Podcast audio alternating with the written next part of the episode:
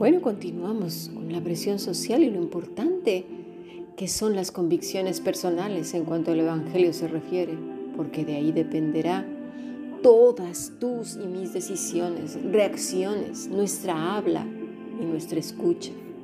Dice el Salmo 1, bienaventurado el varón que no anduvo en consejo de malos, ni estuvo en camino de pecadores, ni en silla de escarnecedores se ha sentado, sino que en la ley de Jehová está su delicia, y en su ley medita de día y de noche.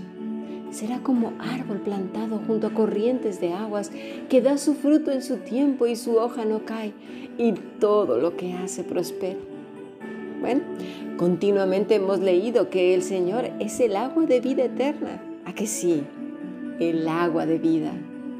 Bueno, en este salmo hay un árbol que está en el río, junto a las corrientes de aguas que fluyen y fluyen. Es agua cristalina. Cristo es esa misma agua de vida que da vida a un árbol que está justo bebiendo cada día de él situado en el mejor momento para ser bien alimentado.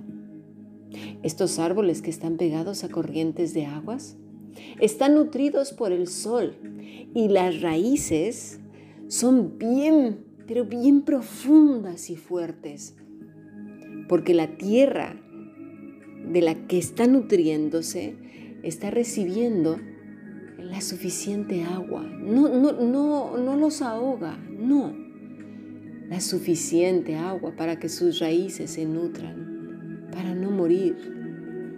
Además, les da continuamente el sol. Pero fíjate, son aguas cristalinas que fluyen, ¿verdad? A corrientes de aguas. No son aguas encharcadas, verdosas, contaminadas, no. Corrientes de aguas. Ese es el Señor.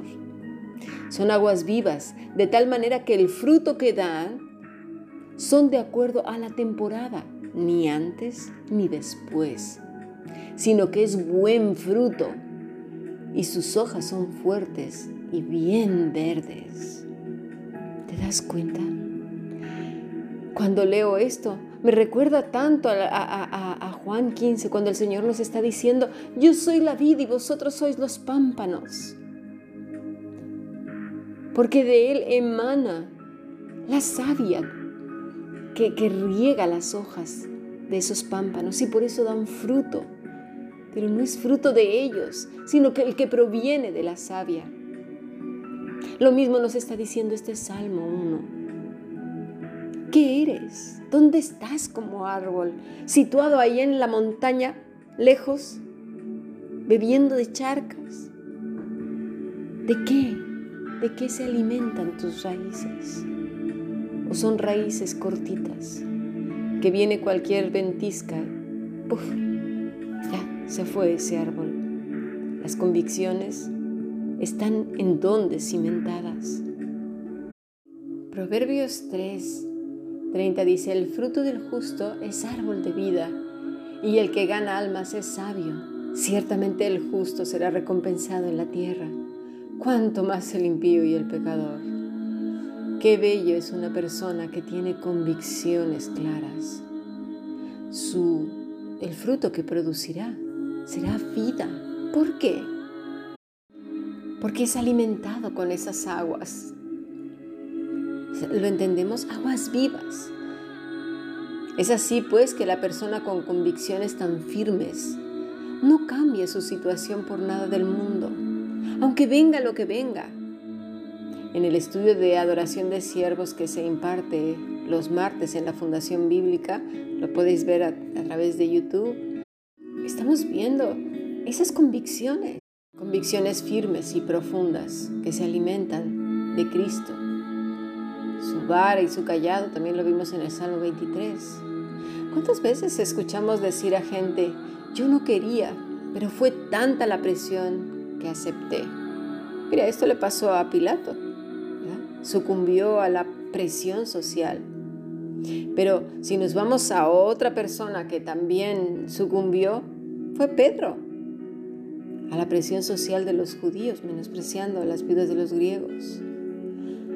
Y estamos hablando de Pedro, no de cualquiera. ¿Qué quiero decir con esto? Que es importantísimo ser como ese árbol plantado junto a aguas de corrientes de aguas, ese pámpano que está pegado a la vid verdadera. Seguramente Elizabeth y Zacarías tenían presente el Salmo 1, pero no como un canto, no como una receta o como algo mágico, un mantra, sino como una realidad. Eso es lo que tenemos que tener, una realidad. Dice el último versículo del Salmo 1, porque Jehová conoce el camino de los justos, mas la senda de los malos perecerá. ¿Quién puede engañar a Dios? ¿Quién puede fingir si todo está delante de sus ojos? ¿A quién creemos que vamos a engañar? Dice así pues Proverbios 15, los ojos de Jehová están en todo lugar, mirando a los malos y a los buenos.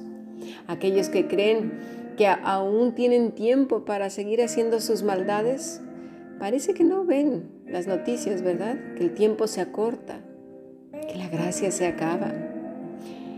algunos que se llaman cristianos tienen por tardanza el día del Señor, aunque estén oyendo por parte de la ONU, de la NASA y de un montón de dependencias a nivel mundial incluso a través de los gobiernos, la comunidad científica, que dice que la Tierra se acaba, que ya no hay ni para dónde escaparse.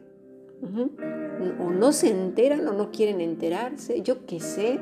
El asunto es que dicen, ay, todo es cíclico.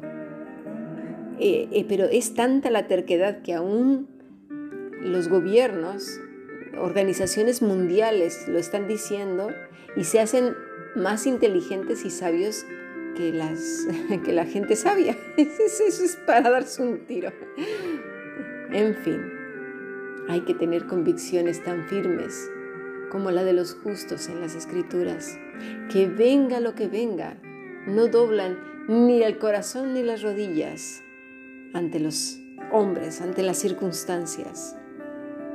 La lengua pasible es árbol de vida, mas la perversa de ella es que el quebrantamiento de espíritu.